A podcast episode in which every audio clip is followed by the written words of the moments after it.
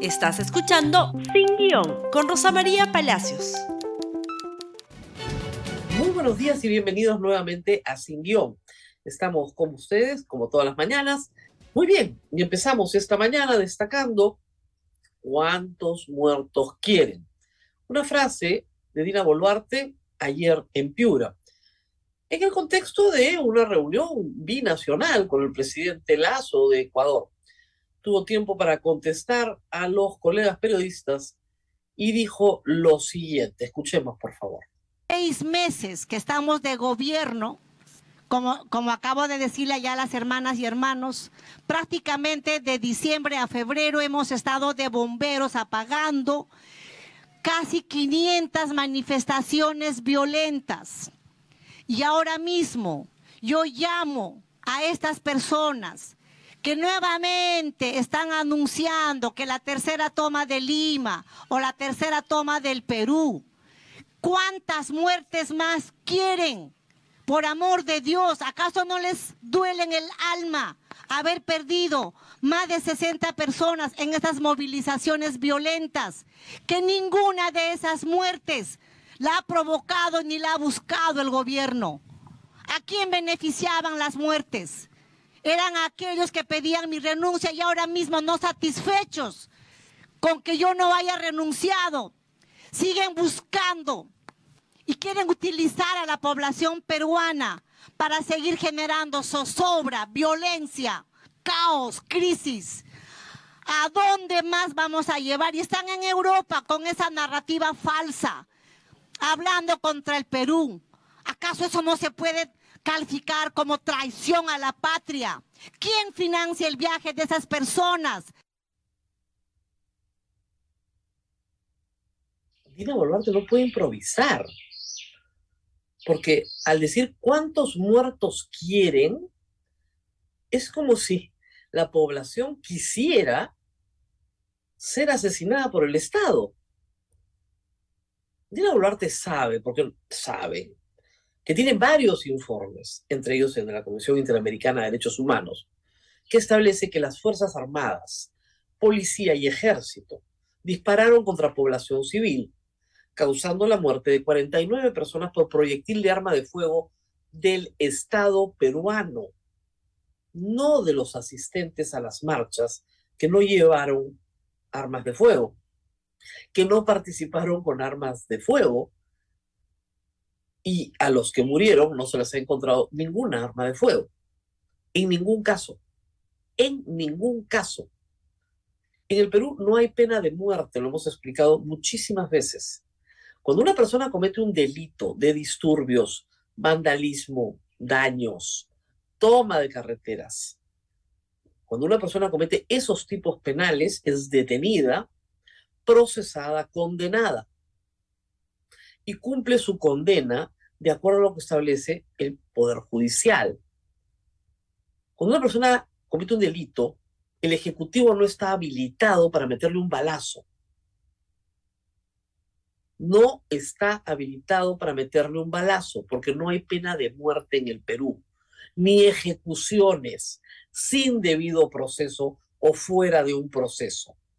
Por eso, es que estas 49 muertes han sido calificadas por la Comisión Interamericana de Derechos Humanos como ejecuciones extrajudiciales. ¿Quién ha puesto los muertos? El gobierno de Dina Boluarte. ¿Cuántos muertos quieren? Ninguno, ni hoy ni nunca. Lo que demuestra es que no hay ningún arrepentimiento, ninguna empatía propone ser empática, pero no lo es, porque las muertes corresponden a la acción de su gobierno, de las Fuerzas Armadas y Policiales que recibieron órdenes de recuperar espacios públicos a cualquier costo. Y a cualquier costo quiere decir sacrificando la vida de las personas. Y los que han muerto, que son todos inocentes, porque jamás han sido juzgados además, nunca tuvieron el derecho a un juicio, los que han muerto no querían morir. Sus familias no querían que murieran, ni la sociedad peruana. Los muertos los pone el pueblo, siempre. Y normalmente los más pobres, los más vulnerables, los que tienen menos capacidad de cuidarse. Lamentablemente. Y estamos hablando de menores de edad, de personas que regresaban de trabajar, de masacres que han durado horas, horas, no a un policía se le escapó un tiro en medio de una confrontación. Horas. Ayacucho, Juliaca, Arequipa, Andahuaylas, Cusco, días y algunos días, muchas horas. Todo está filmado, georreferenciado en Ayacucho y en Juliaca. Sabemos dónde cae cada persona y en muchos casos está filmado el momento en que se le dispara, tanto por el que dispara como por el que recibe el disparo, que no tiene una bomba molotov en la mano ni está persiguiendo un policía. Dina Boluarte reprimió la protesta violenta y pacífica, cualquiera de las dos. La reprimió en todo el Perú y con particular fuerza en el sur peruano, pero también en Lima, donde dispararon bombas lacrimógenas al cuerpo de las personas en numerosas ocasiones, dejando una cantidad enorme también de heridos, a los cuales a algunos no se les termina de atender en sus necesidades. Hoy se cumplen seis meses de la matanza de Ayacucho. No hay justicia para nadie. Para nadie. Y la señora Dina Boluarte, presidenta del Perú, nos dice cuántos muertos quieren. Porque lo que hay en sus palabras es una amenaza. Si alguien protesta contra mí, los mando a matar de nuevo. Eso es lo que nos está diciendo. Los mando a matar de nuevo. Dicho sea de paso, la frase toma de Lima, que no es más que una fábula en realidad, porque nunca han tomado Lima, se creó durante el gobierno de Pedro Castillo con Dina Boluarte como ministra de Estado y vicepresidenta del Perú y nunca salió a quejarse de que no le gustara la frase toma de Lima. Se creó durante el gobierno de Pedro Castillo, en el cual ella fue miembro activa de su gabinete. Las tomas de Lima 1 y 2 no tuvieron mayor impacto porque fueron pequeñas en realidad. La capacidad de movilización en Lima fue pequeña a diferencia de lo que fue la capacidad de movilización en otros lugares del Perú. Fue pequeña. La población de Lima no se unió y si no se une, es muy difícil que tengas éxito. Una tercera toma de Lima para el 19 de julio está siendo más promocionada por ella misma que por sus promotores. Veamos ayer algunos problemas porque el país no está pacificado, además. El discurso de Dino Boluarte contradice al señor Otárola dando declaraciones en Europa, él sí en Europa, eh, diciendo que está todo pacificado y que aquí no, ya no pasa nada, todo está muy bien. La pregunta que tendría que hacerse Dina Boluarte es por qué la gente protesta contra ella. Porque ella le ofreció al país elecciones adelantadas a los tres días de haber juramentado. Primero se dijo que se quedaba hasta el 2026, el día que juramentó, y tres días después le dijo, bueno, me voy. Y cuando el Congreso le dijo, no, no te vayas, nos quedamos todos, lo único que tenía que hacer ella, y lo puede hacer hoy día, es renunciar. Pero lo único que no va a hacer, porque tiene que quedarse en el poder. Por eso es que la gente protesta contra ella. No porque sea mujer, ni porque sea andina, ni porque sea pobre, son excusas. ¿Se está moviendo el país un poquito? Un poquito. Ayer pasó esto en Arequipa. Acá tenemos la noticia de la República. Se reactivaron protestas en Arequipa, pequeñas, sí, acotadas, ¿no es cierto? El cono norte de Arequipa, de la ciudad de Arequipa, hubo nuevamente por minutos, ¿no es cierto?, la toma del puente que normalmente toman cuando eh, se alista la toma de Lima. Sí. ¿Esto puede llamar la atención? No. Protestar es un derecho. Si a mí no me gusta el gobierno de Dina Boluarte, yo tengo todo el derecho de decir que no me gusta. Es mi derecho. Está en la Constitución. Se llama libertad de expresión y derecho de reunión y libertad de tránsito. Yo puedo decir que no me gusta un gobierno. Puedo decir que no me gusta un ministro. ¿No es cierto? El Congreso puede decir que no le gusta un ministro mediante la censura el pueblo puede salir a, caminar y a protestar si no le gusta un ministro, no le gusta un acto del gobierno o no le gusta la misma Dina Boluarte. La respuesta no puede ser te agarro a balazos. Ayer en Huancayo también hubieron algunas movilizaciones pequeñísimas, pero también hay que decir que hay. No es que esté todo pacificado. Lo siguiente, por favor.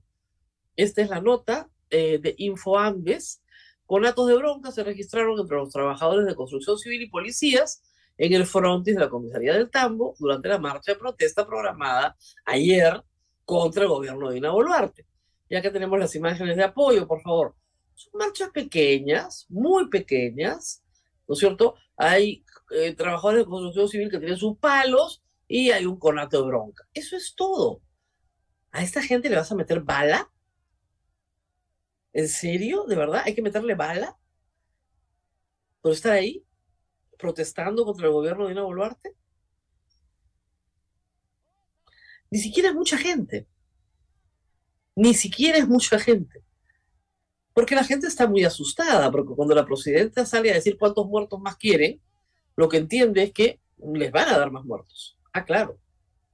¿Les parece que estas personas que están protestando contra el gobierno de Dina Boluarte hay que meterles bala? Si destruyen la propiedad, si toman una carretera, todo eso es delito. El delito, reitero, por enésima vez, se detiene, se procesa, se condena. ¿Cuántos detenidos están procesados por las 500 manifestaciones que han habido? Bien pocos, ¿no? Porque el gobierno dio la orden, pues no se toman prisioneros, se mete bala. Ese es el resultado. ¿Eso pasa en todas las democracias? No en ninguna. En las democracias no se le mete bala al que protesta. Es un delito meterle bala al que protesta, se llama asesinato. O quieres Estado de Derecho o no quieres Estado de Derecho. Decide. Pero no puedes decir cuántos muertos más quiere.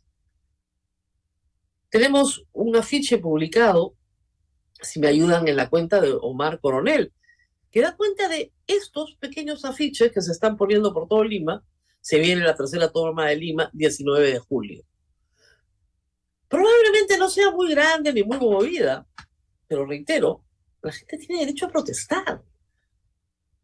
Y la amenaza de meterles bala es una amenaza que hay que tener muy en consideración cuando se discuta la defensa de Dina Boluarte los próximos meses y años, probablemente en instancias supranacionales. Y lo dicho ayer va a ser añadido al expediente. A seis meses de las muertes de Ayacucho, la presidenta decía, contra mí no se protesta. ¿Cuántos muertos más quiere? Porque su vanidad es tan grande que no admite que se proteste contra ella, ni pacíficamente. ¿ah? Las marchas en Lima todas fueron pacíficas. ¿Qué hizo la policía? Disparar con bombas lacrimógenas al cuerpo. Ya lo ha dicho además López Aliaga. En el centro de Lima no marcha nadie. ¿ah? Es mío. Propietario. Cuando el derecho de reunión es un derecho garantizado por la Constitución, que no puede ser recortado por una ordenanza municipal que impide absolutamente quejarte. Bueno, ahí están las encuestas. Esa es la mejor protesta que tiene hoy el Perú. En las encuestas se revela exactamente el nivel de desprecio que tiene la población por la presidenta Dina Boluarte y por el Congreso de la República. Están ahí. Están ahí, bien claras. Vamos a hacer una pausa y regresamos con una ministra censurada en el horizonte. por lo menos por ahora, interpelada. Pausa y volvemos.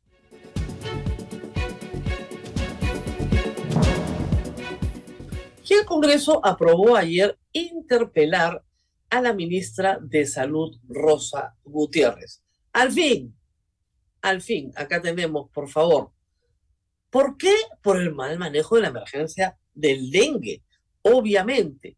Y si ustedes tienen alguna duda de esto, vamos a presentarles un cuadrito que les va a hacer, así, por favor, a toda pantalla, entender el problema. Esto es 2023, tiene ya una semana de viejo, esto necesita una actualización.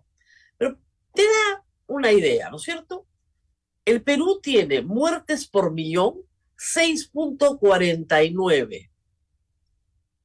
Por cada millón de habitantes, ¿no es cierto? 6.49. El Perú. Casos por millón, 4.000 por cada millón de habitantes. En casos por millón, no somos el más alto. ¿Eso qué quiere decir? A ver, ¿qué quiere decir que no tengamos los casos por millón que tiene, por ejemplo, qué sé yo, Nicaragua, que tiene mucho más que nosotros, 6.200. ¿Saben cuántas muertes tiene? Una. Eso lo que quiere decir es que nuestro manejo de las personas ya infectadas es pésimo. ¿Ok? El cuadro ha sido elaborado por el ingeniero Juan Carvajal, Centro Nacional de Epidemiología, Prevención y Control de Enfermedades. ¿Ok? 6.49, Bolivia 5.65, Brasil, que tiene 1.500.000 casos, tiene muertes por millón 1.79. ¿Por qué? Porque la gente no se le muere. No se le muere. Ahí tienen los casos, los casos por millón de habitantes, las muertes y las muertes por millón de habitantes. ¿Ok? Estados Unidos, porque en Florida hay dengue, tiene 152 casos, ni un solo muerto. Ni un solo muerto. ¿Ok? O sea, pónganse a pensar la cantidad de muertos que tenemos en el Perú por mal manejo de las personas enfermas. Acá hay dos problemas. Primero, tener muchísimos casos. ¿Por qué? Porque no se ha controlado el vector, que es el mosquito. No se le ha controlado. Ni se le abate, ni se le fumiga. Se le deja estar y el dengue solo se transmite por la zancuda, por la hembra de este mosquito.